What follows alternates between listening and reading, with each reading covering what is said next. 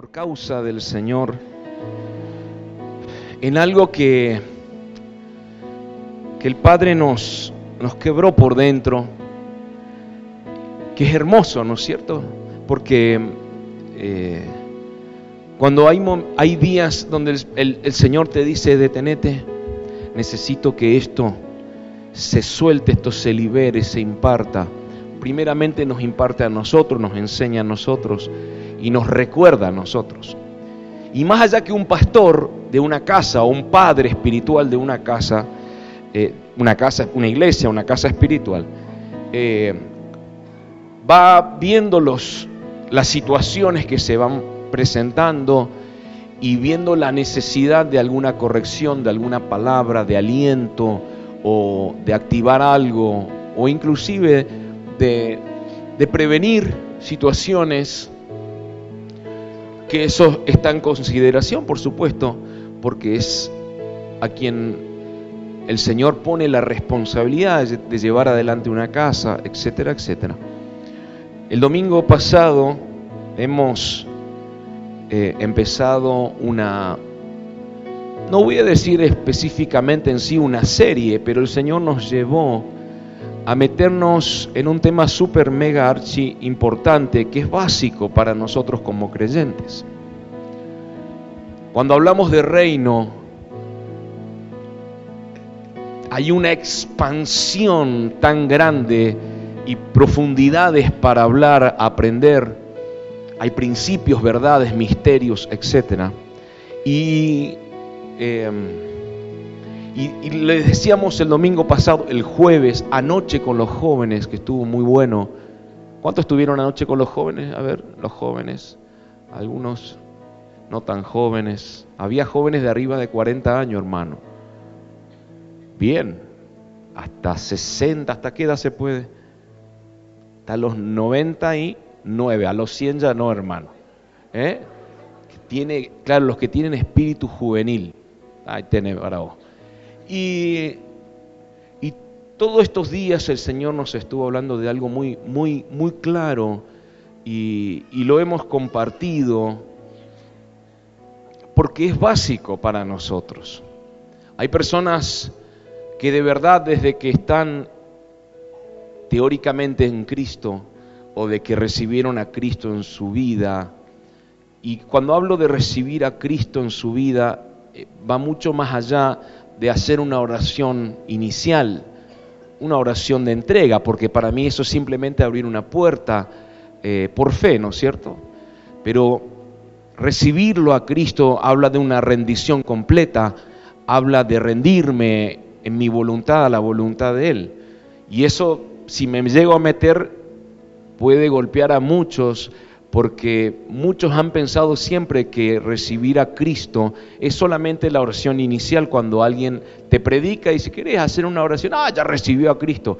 No, hice una oración inicial, recibir a Cristo viene por otro lado, es mucho más profundo, habla de una rendición del corazón, habla de rendirnos en nuestra voluntad a la voluntad de Él y, otras profundidades. Pero más allá de todo eso, es crucial, es súper importante que aquellos que no solo hicieron esa oración inicial, sino que decidieron seguirlo y empezar a meterse, no perdamos ese enfoque. Y lo hablábamos en estos días, tanto el domingo pasado como el jueves. Porque terminamos viviendo una vida yendo detrás de cosas que no llenan sino que suplen una necesidad temporal. ¿sí? Y lo podemos ver en la gente. Es como que no vive a Cristo en su vida ni en su familia. Es como que no... Dice, vos estás en Cristo, sí, más vale que estoy en Cristo. Y a ver, explícame por qué me decís que estás en Cristo. Y porque voy a la iglesia los domingos, porque oro a veces antes de comer, cuando me acuerdo porque diezmo, porque a veces ofrendo, eh, y, creen que esa es la vida en Cristo. ¿sí? En realidad esa debería ser las consecuencias de, o partecita de las consecuencias de tener una vida en Cristo. Pero la vida en Cristo es mucho más profunda. porque habla de una relación, anoche lo hablábamos con los jóvenes, habla de una conexión íntima, habla, escuche, de conocerlo, habla de ir más profundo. Si usted cree que ya lo conoce a Cristo, pues déjeme decirlo que es, esa mentira se la ha creído probablemente desde su inocencia o ignorancia, sin ofender a nadie, pero Cristo es mucho más profundo de lo que vos pensás e imaginás. ¿Hay alguien acá? El momento donde lo vas a conocer en plenitud va a ser el día que estés cara a cara delante de Él. ¿Me sigue hasta aquí? ¿Estamos de acuerdo? Eso dice la palabra. Entonces, nosotros conocemos algunos hechos de Él Conocemos algunas historias de los evangelios y otras en las cartas. Conocemos algunos comentarios de profetas del pasado, como Isaías, cosas que hizo en el madero, en la cruz. Y creemos que con eso ya es suficiente y conocemos a la persona. Entonces, usted, si usted conoce mi vida o, algunos hechos que, pequeñitos que pude haber logrado o alcanzado, o de mi esposa, usted va a tener en cierta manera una información mía, pero eso no significa que me conozca. ¿Me sigue? Entonces, conocer tiene que ver, usted puede saber de mí, pero conocerme es diferente. Tiene que ver con algo más íntimo, más estrecho y tiene que ver con, llevar una vida de relación. Entonces ahí conocemos a las personas, ahí conocemos a Cristo también. Entonces, hay algo que quería compartirte hoy que, esto se, se lo vive lamentablemente hoy, año 5783 del calendario bíblico y año 2022 a punto del 2023 en la era contemporánea, donde la iglesia o el cuerpo de Cristo está entrando como en una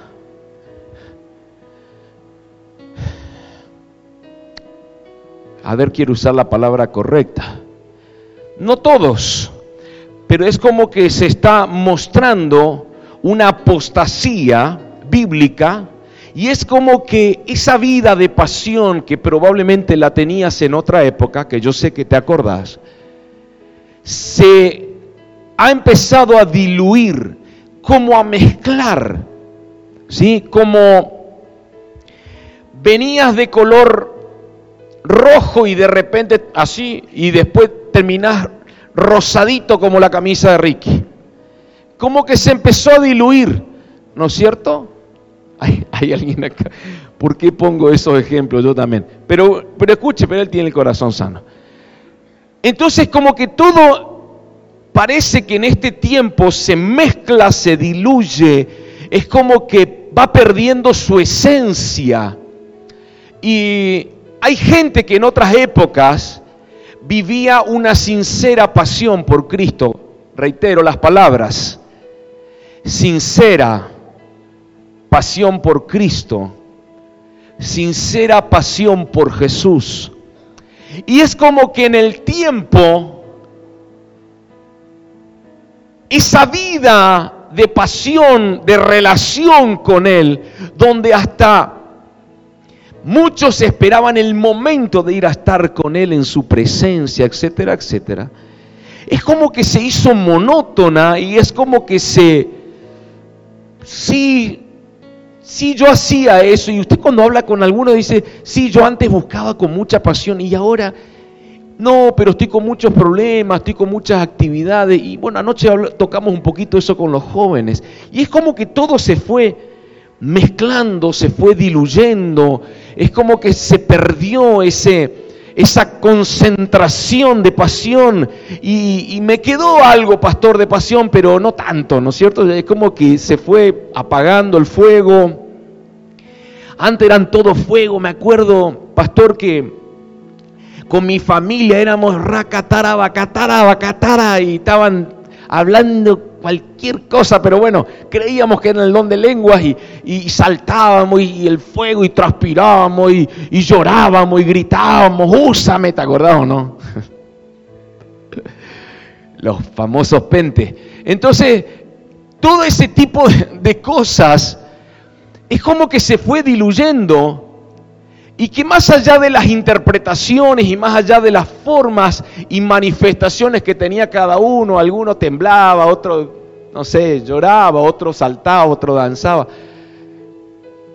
otro decía pumacata, no sé si alguno se acuerda de ese tipo de cosas, pero todo eso que no voy a, no voy a las manifestaciones, sino el corazón sincero de pasión esa pasión que te movía, esa pasión que decía, ¿sabes qué? ¿Sabes por qué hago esto? Yo porque de verdad que Él me mueve.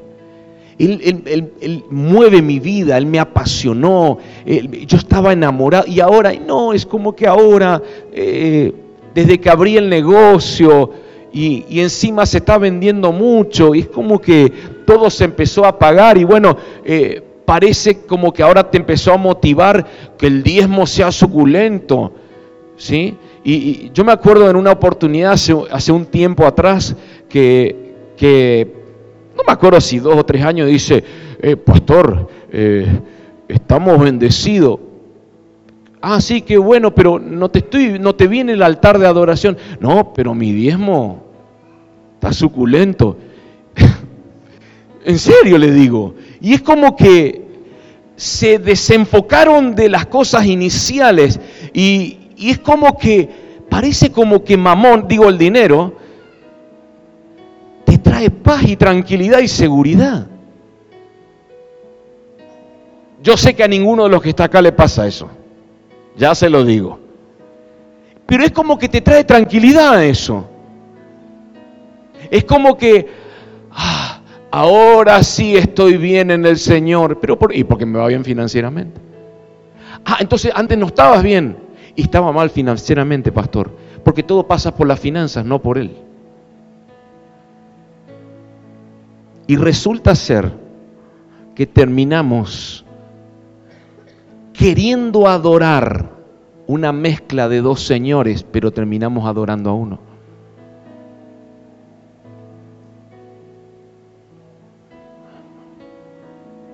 ¿Hay alguien acá? Amén. Eh, amén significaría en este momento, sí, acá estoy, pastor. Estoy tratando de digerir esto. Pero vamos a meternos un poquito. Hay algo que usted y yo, a ver, yo ya lo empecé a hacer y por eso traje el mensaje. O la enseñanza, porque quiero edificar. Pero en este tiempo, usted y yo tenemos que prestar atención ¿A qué clase de vida estamos llevando? Porque sin darnos cuenta podemos estar llevando una vida mezclada o una vida que Dios nunca nos indicó llevar.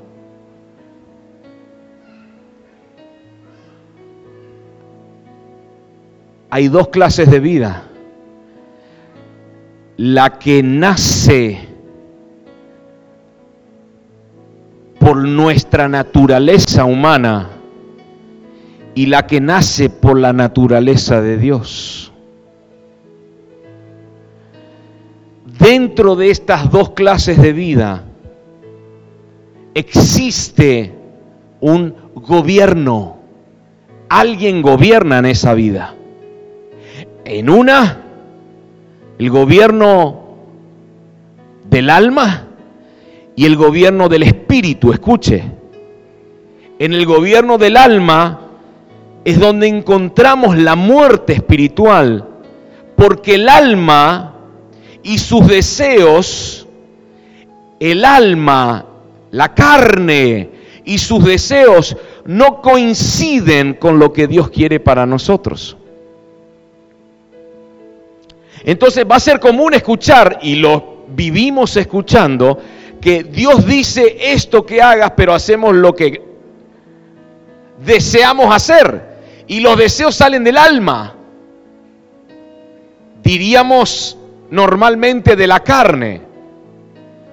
deseos carnales o almáticos. ¿Me sigue hasta acá? Y es por eso que el alma debe ser tratada todo el tiempo. El alma debe ser tratada todo el tiempo.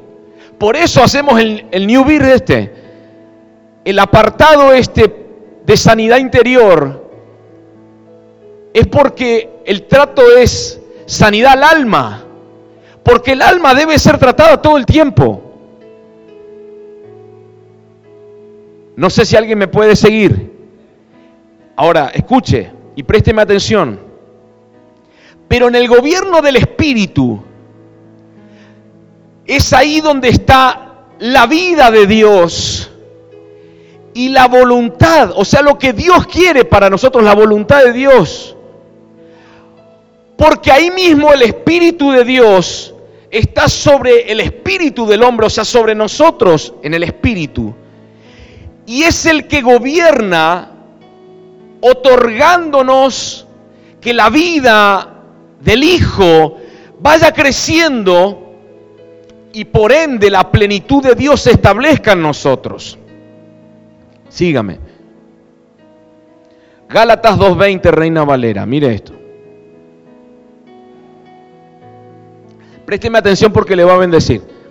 Gálatas 2.20, Reina Valera. Con Cristo, esto lo hemos leído, usted lo ha leído tantas veces. Con Cristo estoy juntamente crucificado, ya no vivo yo, mas vive Cristo en mí. Lo que ahora vivo en la carne, lo vivo en la fe del Hijo de Dios, el cual me amó y se entregó a sí mismo por mí.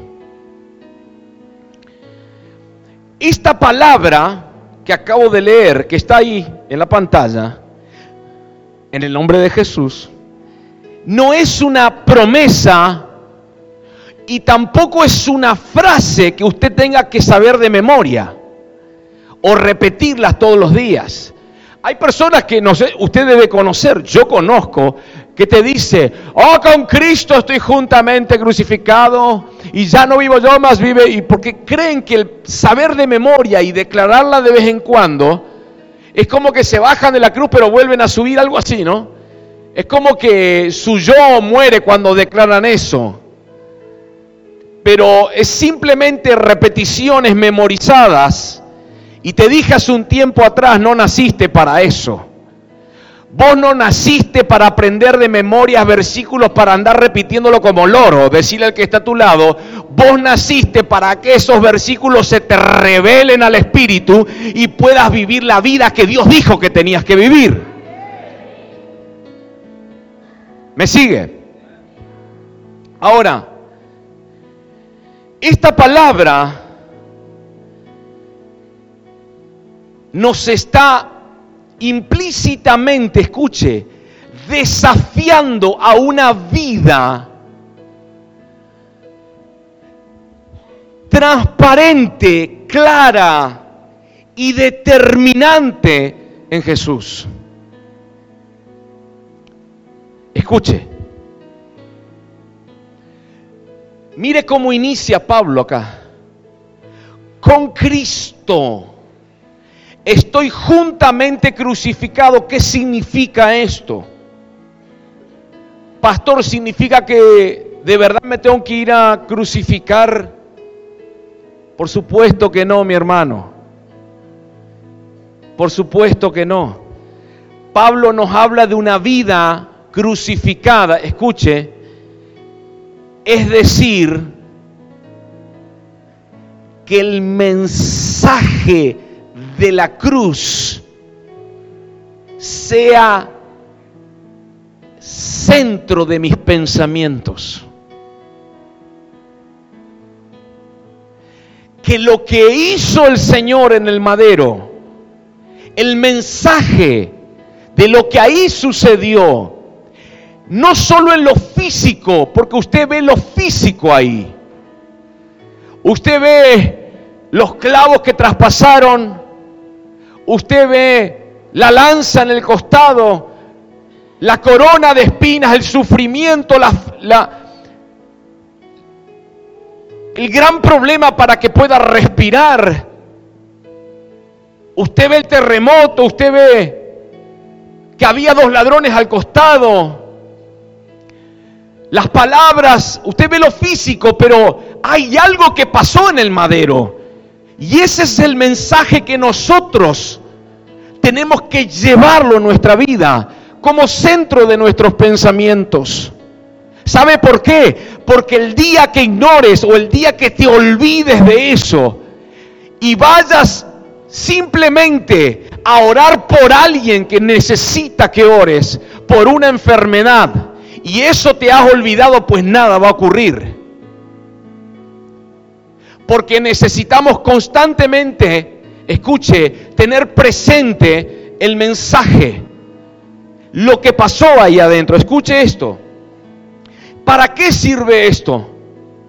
Para que podamos entender y podamos depender también de su amor y de su naturaleza. Escuche, vivir crucificado no es la imagen que viene a la mente de Jesús en la cruz, sino vivir en el poder de la resurrección. ¿Hay alguien acá? En el poder literal de la vida sobrenatural de Dios en nosotros. ¿Me sigue? Ahora, después dice Pablo, y ya no vivo yo, mas vive Cristo en mí. Y acá encontramos una decisión personal. Y, y, no solo personal, sino consciente de ser gobernados por la vida del Espíritu. Escuche, y no del alma. Ya no vivo yo, ya no vive, escuche, ya no gobierna mi alma, ahora gobierna el Espíritu. El Espíritu de Cristo habita, gobierna en mi interior. A eso estaba hablando Pablo. Su vida ya había dejado de ser. Pablo cuando dice esto no estaba emocionado, hermano. No estaba inspirado por las emociones porque la gente dice, la verdad que este Pablo era bien poético. No, no, no, no era poético. Pablo estaba hablando, escribiendo de lo que él vivía literalmente. Y en este caso particular, no es que le surgió algo de adentro y dice, y ya no vivo yo, más vive Cristo en mí. Ey, no, Pablo estaba diciendo esto, ahora mi alma no está gobernando, ahora el Espíritu de Cristo es el que gobierna mi interior. Porque están las dos vidas que le acabo de enseñar. Ahora escuche. Las decisiones de Pablo y también las emociones, porque nosotros también todos tenemos emociones. ¿Qué pasó con esas decisiones y emociones de Pablo? Quedaron completamente gobernadas por la nueva vida que habitaba en su interior, que era el Espíritu de Dios, el Espíritu de Cristo. Y esa expresión que dice Pablo es resaltar la decisión, escuche, de morir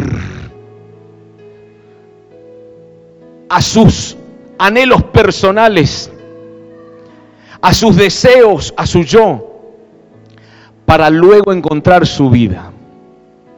Présteme atención porque no, no, te voy a soltar una palabra de lo que va a pasar si no estoy edificando. Siempre te lo digo, no quiero hoy entretener ni mucho menos ni afectar tus emociones, sino edificar. ¿Sabe por qué? Porque terminamos viviendo una vida muy hueca, muy vana, muy vacía y no está no estamos viviendo lo que realmente Dios quiere que vivamos.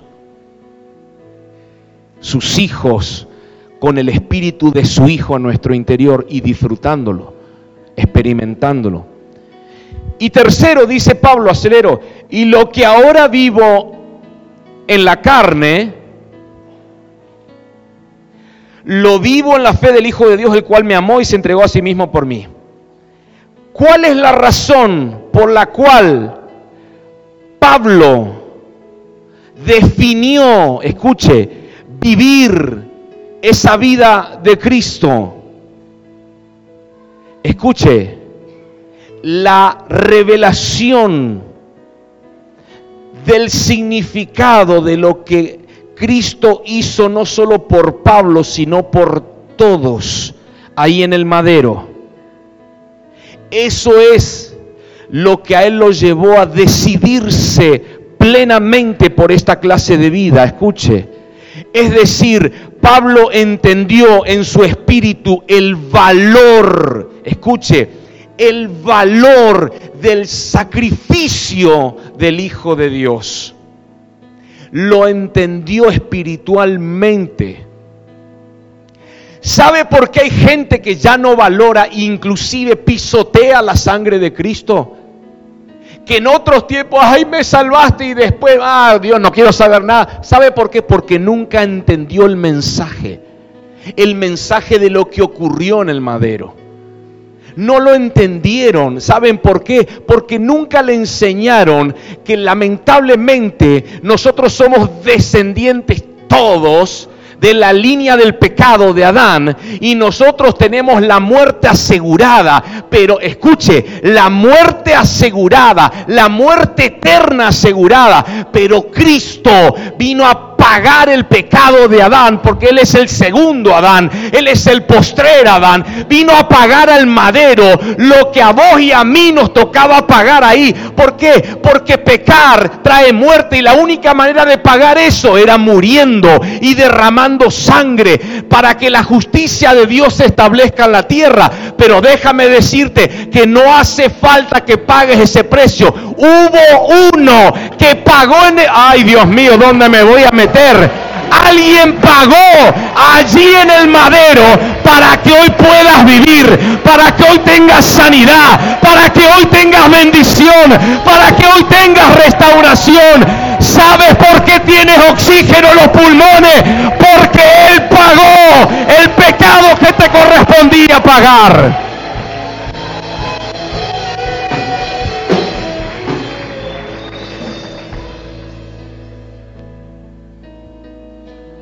Pablo entendió.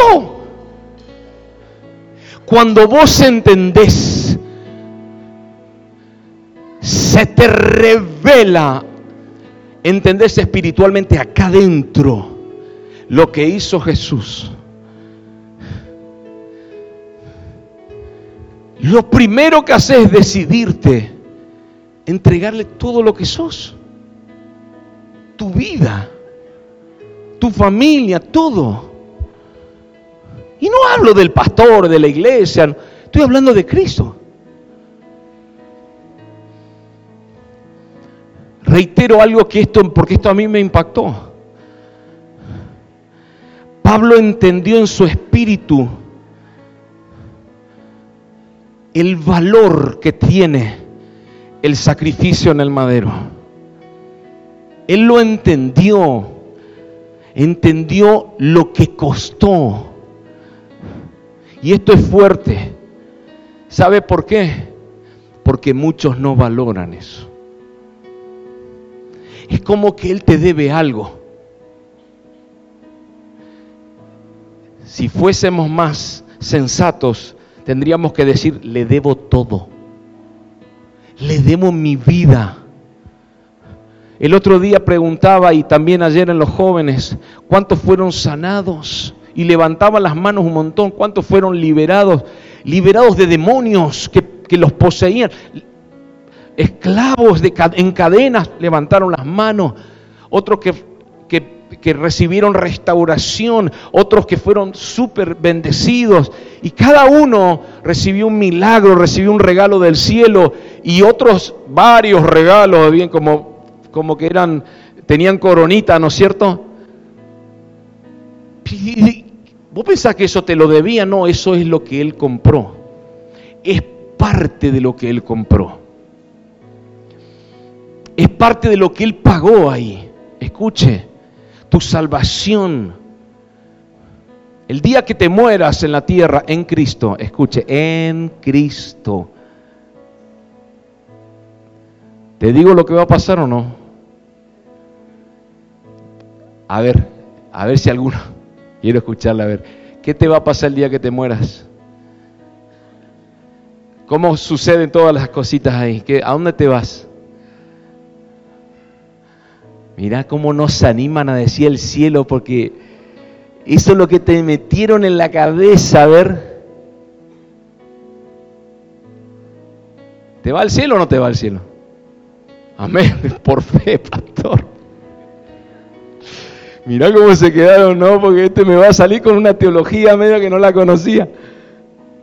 Eh, no quiero quedar mal parado, ¿no es cierto? Vas a dormir, pero vas a dormir en un lugar de reposo hasta que seas resucitado.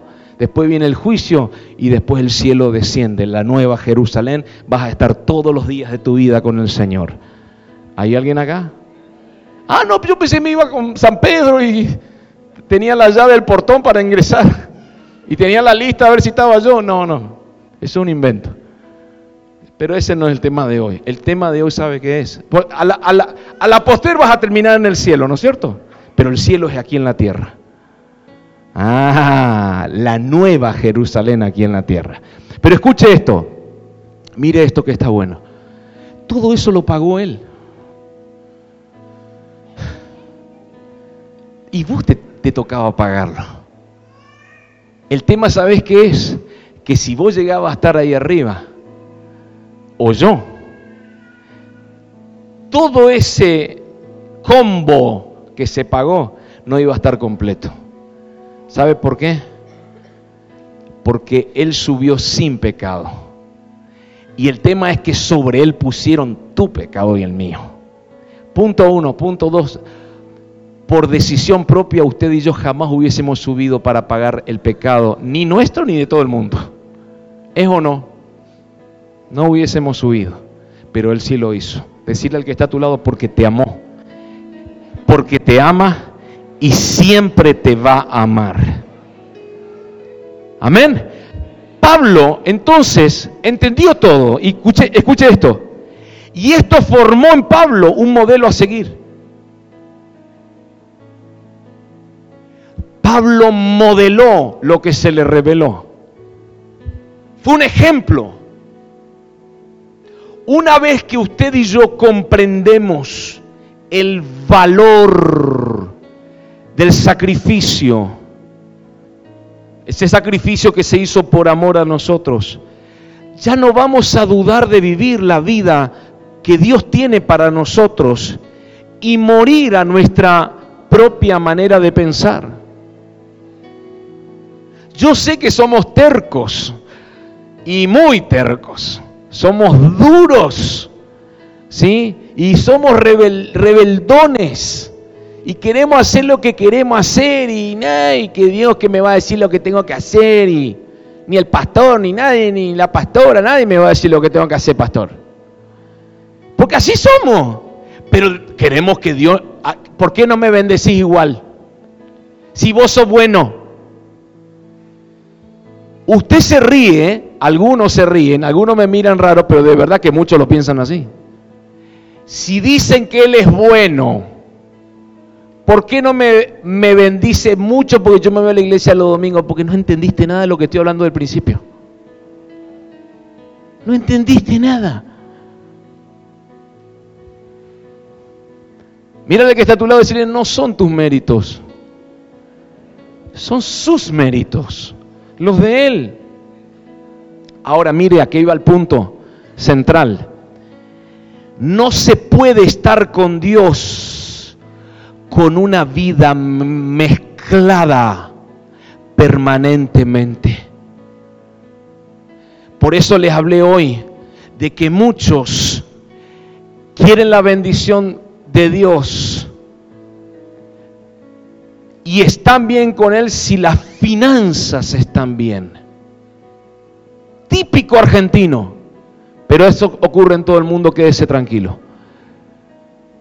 Si las finanzas están bien, estoy bien con él. Si no estoy mal conmigo, con mi familia, con Dios, con el perro, con el gato y con las garrapatas del perro. Lamentablemente es así. Terminamos queriendo servir, adorar a dos señores, pero siempre terminamos adorando a Mamón, al Dios del dinero.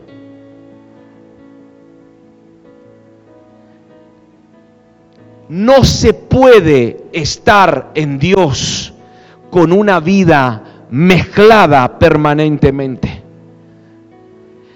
Porque a pesar de que conviven en nosotros dos naturalezas, la natural que es la almática y la eterna que es la del espíritu, siempre va a ser el gobierno de una naturaleza sobre la otra, aquello que va a definir nuestra relación con Dios. ¿Me sigue hasta acá? Entonces, déjame decirte algo que es fuerte lo que te digo, Dios rechaza la vida de mezclas. La vida en la cual tenés una pata dentro y otra pata afuera. La vida en que vivís constantemente en la inestabilidad porque a los de doble ánimo los vomita, a los tibios los vomita. Él rechaza esto. No estoy hablando en chino, ¿no? ¿Vamos bien? Entonces, la vida de Dios o la vida que Dios quiere para nosotros no puede estar mezclada. Probablemente en algún momento de tu vida hayas estado en un impas o en un tiempo de indeterminación que no te determina para dónde va, pero es un corto tiempo donde después te decidís. Pero si estás con una patita dentro y una patita afuera, vas a vivir estancamiento vas a vivir tibieza y Dios rechaza esa clase de vida.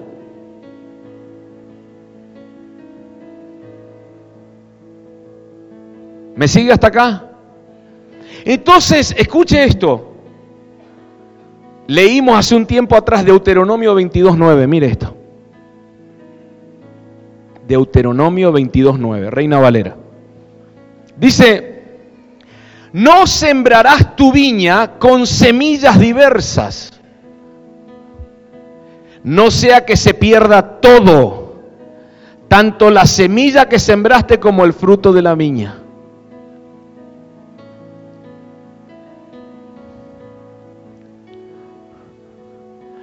No sembrarás tu viña con semillas diferentes,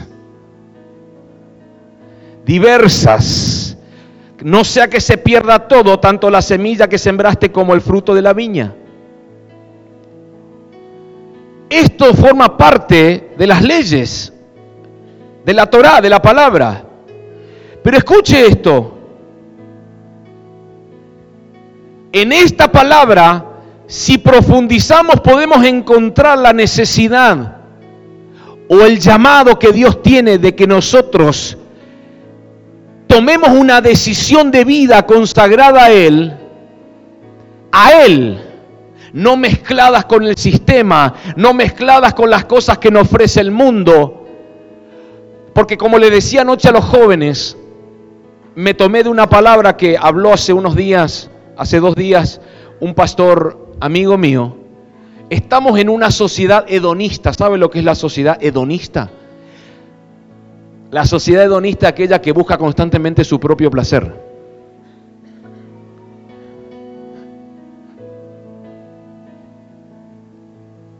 Constantemente busca su propio placer en todos los sentidos de la palabra. Entonces, al estar en una sociedad de ese tipo, la influencia es tan fuerte que terminamos abandonando la vida de consagración a Dios.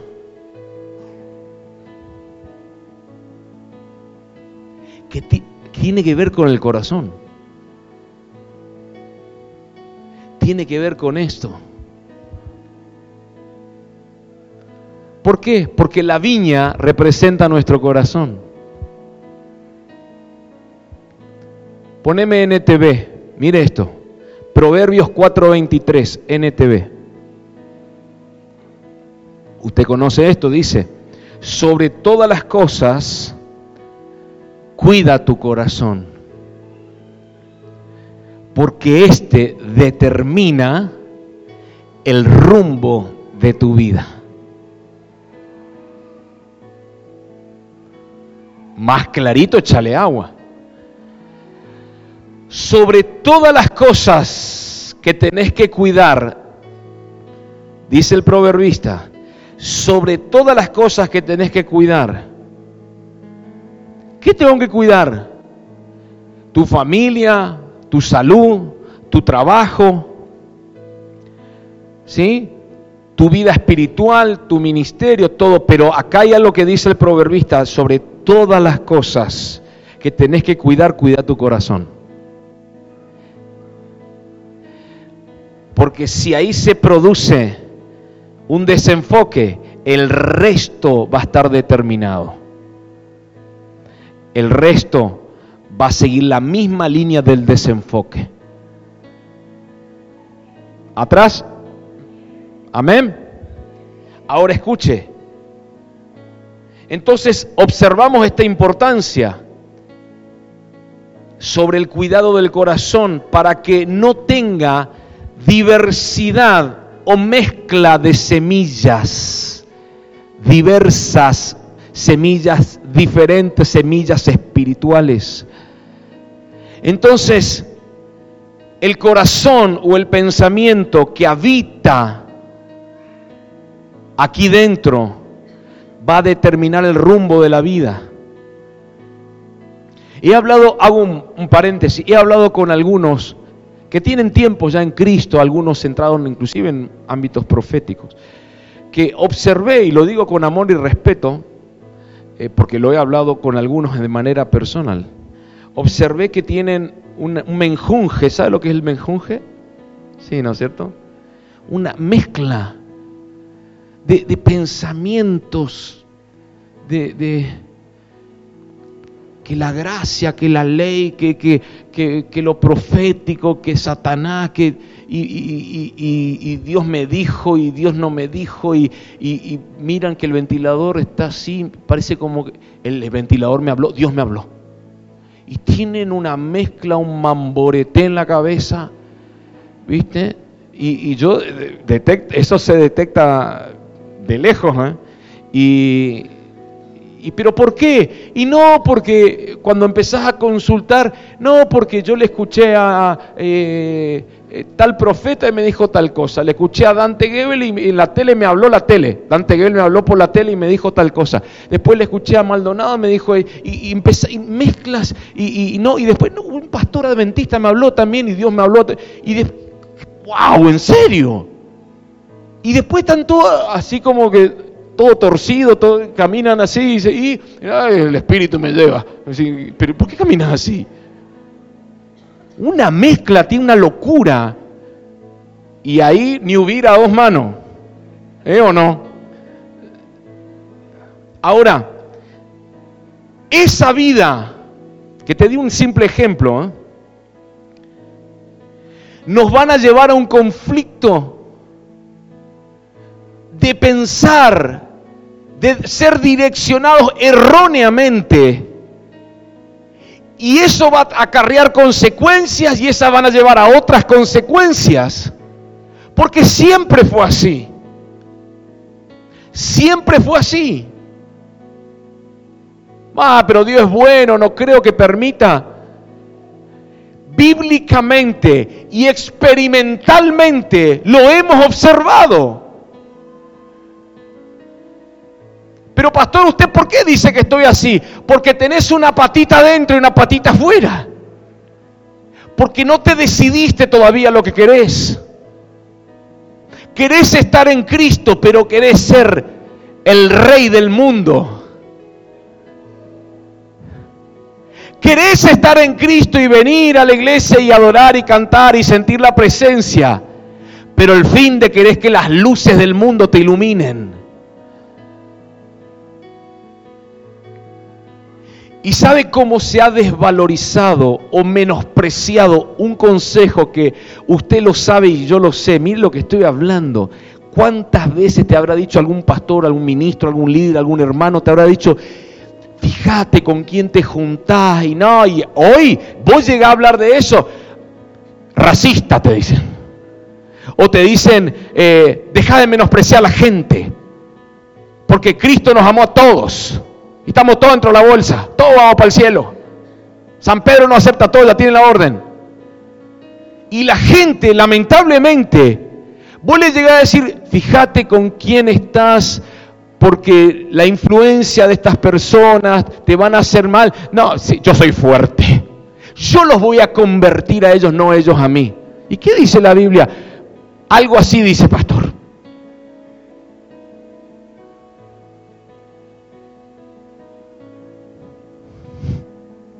Estamos arriba de la mesa, ese ejemplo que lo da siempre mi esposa, arriba de la mesa y los que están abajo de la mesa son aquellos con, los que me junto o con los que te juntás.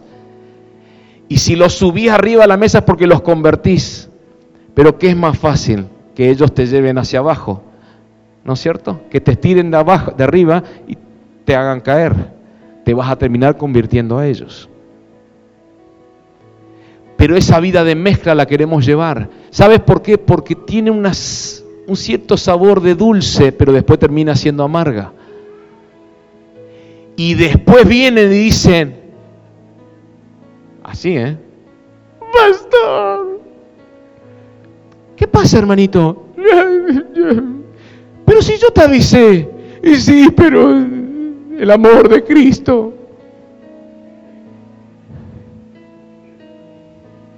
Y usted sabe qué verdura yo ahí le suelto es la palabrita ajo. Bueno, voy a cerrar ese paréntesis, pues se me van a tirar verdura ahí. Escuche esto, termino. Cuando hay diferentes semillas siempre se pierde algo. Cuando hay mezclas, decirle al que está a tu lado, siempre perdés algo. Entonces, según Deuteronomio, no solo es la semilla eterna que ya está sembrada en el corazón, sino también los frutos que ya estuvimos dando a causa de la vida en Dios.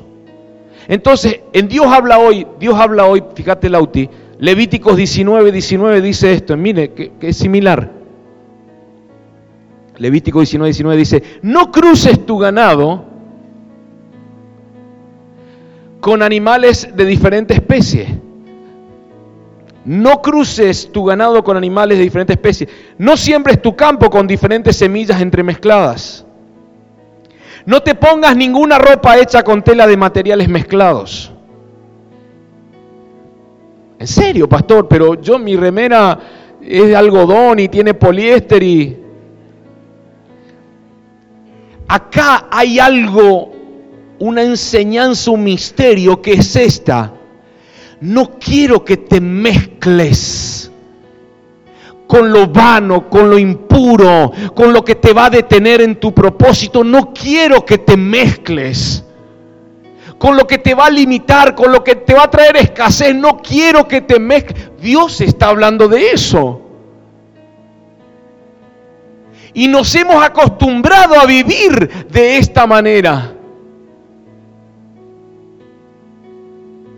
No, pero yo soy un creyente liberal.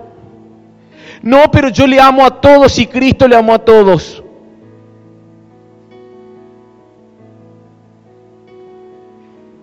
Y empezamos a inspirar versículos que no existen y acomodarlos a nuestra conveniencia para poder sustentar la vida de mezcla que llevamos.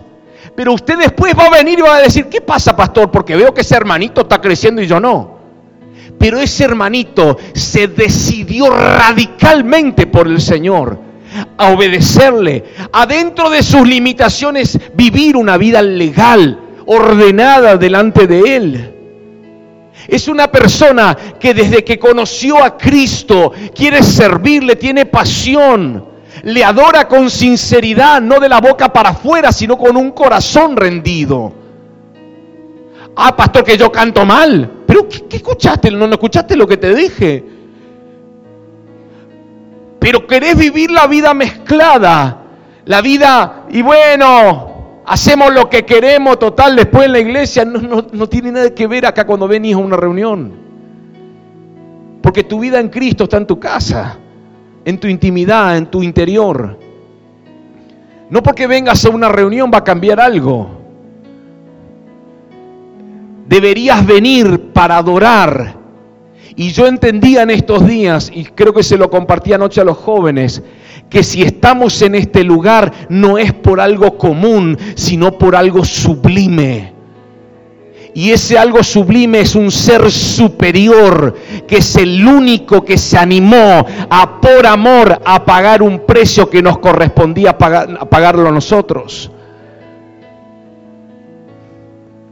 Lamentablemente la vida de mezcla llevó a Judas a cumplir una profecía de él. Porque tenía la patita adentro, pero la otra fuera.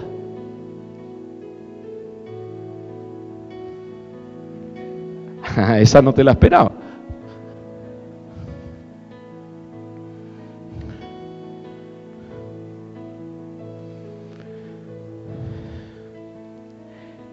La vida de mezclas, la vida mezclada te va a detener. Por eso el mismo Jesús dijo, no se puede servir a dos señores. Porque se amará a uno y se rechazará al otro.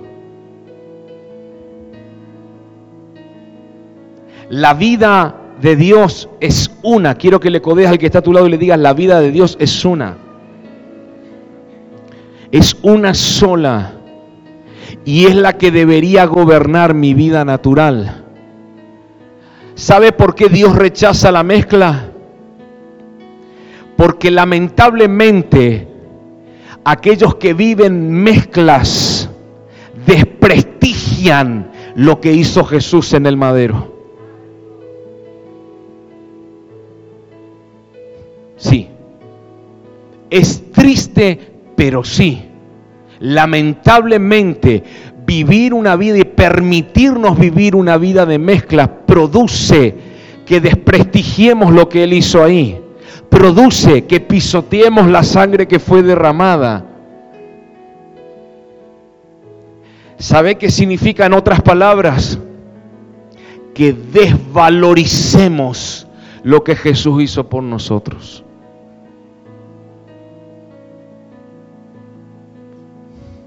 No le damos honra a eso, no le damos valor a eso.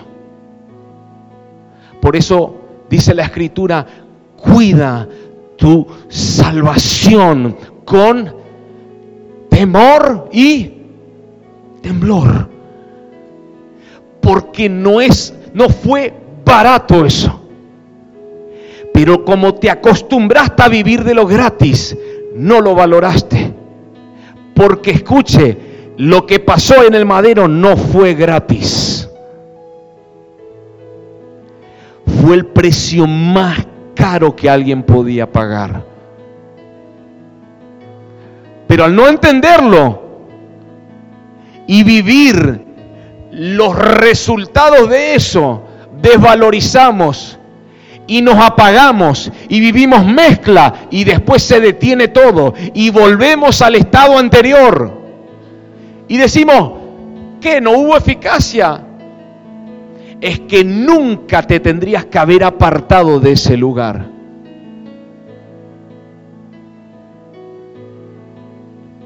Te dije que te iba a edificar hoy, no te iba a entretener. Segunda de Corintios 6.3 Dios habla hoy. Segunda carta de Corintios 6.3 Dios habla hoy. Dice, en nada damos mal ejemplo a nadie. En nada, decía Pablo. ¿No te pasó que vos, hermanito de Cristo, cantante, yo te vi en la portería vos, ¿eh? De la iglesia en una reunión. Yo te vi que estaba entregando unos folletos, le predicaste a alguien, le oraste a un enfermo en el hospital. Yo me acuerdo de vos, ¿eh? ¿No te pasó que metiste la mano en la lata en tu trabajo y te casó bien el que no te tenía que casar? ¿Qué estás haciendo? ¿Qué? Pero vos no sos el que oraba por los. Desprestigiamos lo que hizo Jesús. El mensaje del Evangelio del Reino se desprestigia cuando vivimos una vida doble, una vida mezclada, como que somos del mundo. Míreme, hermano, y con amor y respeto se lo digo, mucha honra. Si piensa usted que va a encajar en este mundo, los hijos de Dios nunca van a encajar en este mundo. ¿Sabe por qué? Por el simple hecho que no somos de este mundo. Somos temporalmente mensajeros de Él aquí en la tierra. No sos la tu genética, cordial que está a tu lado, tu genética no es de esta tierra. Tenés la genética y el ADN del cielo, del Padre de las luces, del Dios de dioses del Dios sempiterno. De Él tienes la genética, el ADN. No vas a encajar en este mundo jamás.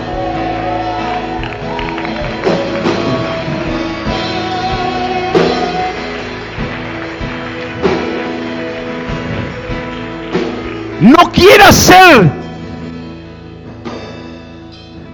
lo que ya no es te rescató de la vana manera de vivir es para que modeles a Cristo.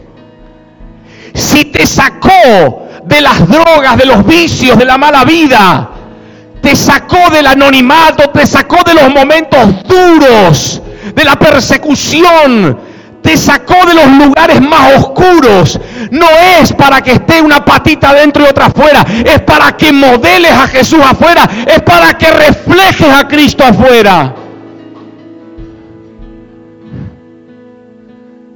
Para eso Él te rescató. No solo también para que lo vivas, lo disfrutes, sino también para que lo modeles.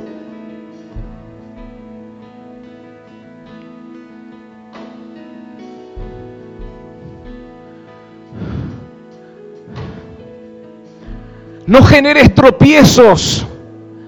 Sé ejemplo. No hables santidad aquí adentro y ahí afuera estás hablando barbaridades. No se encuentre en tu boca, dijo Pablo, palabra torcida.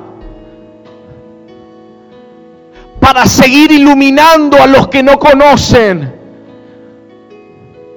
Pero mi familia es cristiana y tenemos problemas. Tus problemas de familia, trátalos en privado. No los lleves y expongas a aquellos que no le conocen, porque terminamos desprestigiando lo que hizo él. Lea las cartas.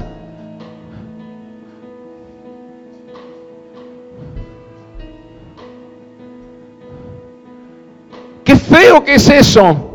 Personas sin Cristo dicen, mira estos creyentes que me invitaron a la iglesia. Mira cómo se pelean. Trátalos en privado, dice, dice, dice la carta. Trátalos en privado. Con los líderes, con los pastores. Estén orando. No expongas eso afuera. Desprestigias el Evangelio. Desprestigias el mensaje de Jesús. Qué duro, ¿no? Pero qué real.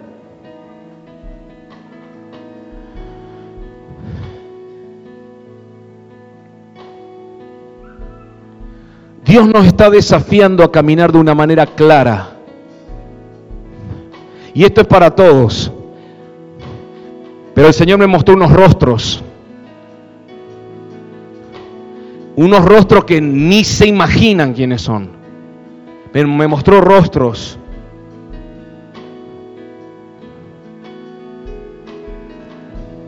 El corazón está lejos de lo que su boca declara. Están tambaleando entre que sí, que no. Y que cuando alguien me ve soy santo, pero cuando alguien no me ve soy otra cosa. Porque no estoy decidido a llevar esa vida. ¿Por qué no estás decidido? Porque me parece aburrida, monótona y esto al menos me da un desafío o me, me, me trae una, una excitación personal. Ah, sí, pero ¿sabes por qué? No, no sé por qué. Porque si estuvieses en el secreto con Él y lo conocieras, todo lo que está dentro tuyo estaría completo y lleno. Pero como decidiste no conocerlo más, sino con un límite, ¿por qué? Porque conocerlo más te iba a demandar rendirte más. Y no todos están dispuestos a rendirse más. Pero Dios nos está llamando en estos días, escuche y recíbame esto porque ya cierro, a tener una vida transparente, una vida clara, una vida radical, una vida determinada en Él. Decirle al que está a tu lado, basta de mezclas. Basta que yo soy de esto, que yo soy de lo otro. Basta de mezclas. Vos no sos de Pablo, de Apolo, ni de Lucas, ni vos sos de Cristo, decirle. No le perteneces a otro, le perteneces a Él. No sé si alguien me está entendiendo lo que estoy hablando. Pero es tiempo de vivir determinados por Él. ¿Para qué? Para que ahí sí todo lo que el Eterno declaró sobre tu vida comience a suceder en los tiempos que Él estableció que deban suceder.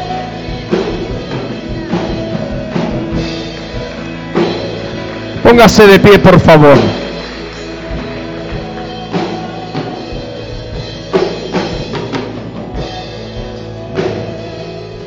¿Sabe lo último que escribí aquí? Fuiste llamado a modelar la vida de Jesús. Fuiste llamado a eso, fuiste llamada a eso. A modelar su vida.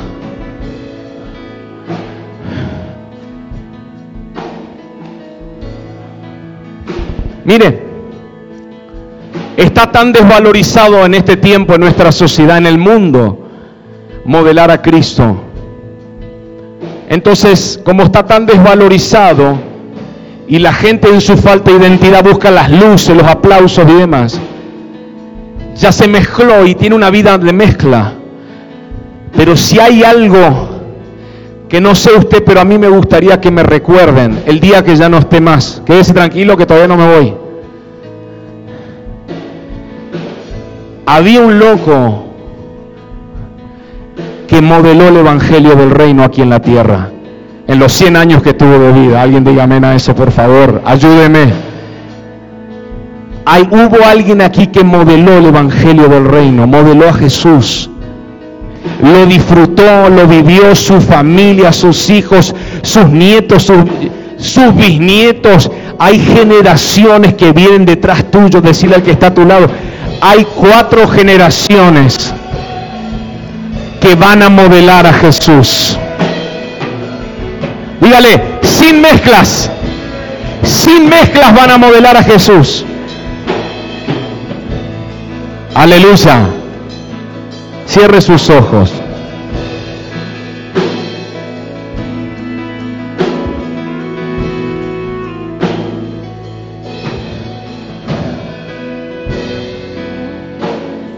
Y yo quiero que ores un momento. Ya estamos terminando.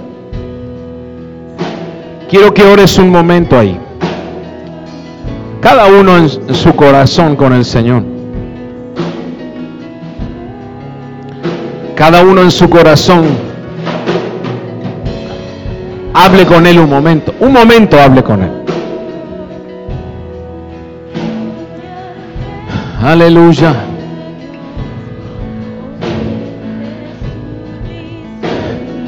Señor, enséñame a ser más como tú. Enséñame. Corrígeme. Hoy recibo tu palabra. Hoy recibo tu palabra. De la majanda la plaza y carrapraso toroya.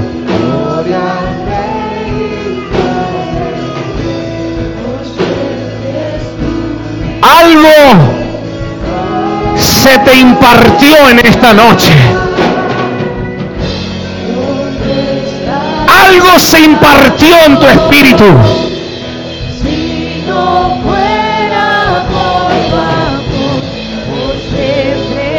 Sido llamado a restablecer todas las cosas. A traer una reforma a tu espíritu. A volver a la línea correcta. Para eso he sido llamado. Y Dios está hablando eso hoy. Renuncio a la vida de mezclas. Ya no más una vida tibia. Ya no más una vida endeble. Ya no más los altibajos que te han atado por tiempos. Hoy renuncio, dígaselo, en el nombre de Jesús, al doble ánimo, a la rebelión, a la mentalidad liberal promovida por el sistema. Porque si hay algo que voy a vivir, es la libertad con la que Cristo me hizo libre.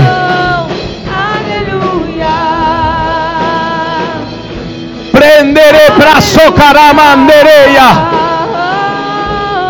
Nadie está lejos de esta palabra. Nadie está lejos de esta palabra. Heme aquí, Padre. Quiero ser radical en ti. Quiero ser radical en tu palabra. Hoy vuelvo a declarar mi amor por Yeshua. Hoy vuelvo a declarar mi amor por Jesucristo.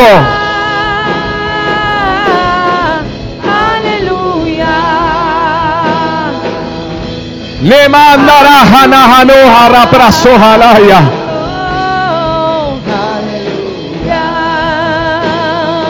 Hoy vuelvo mi corazón a donde siempre tuvo que haber estado.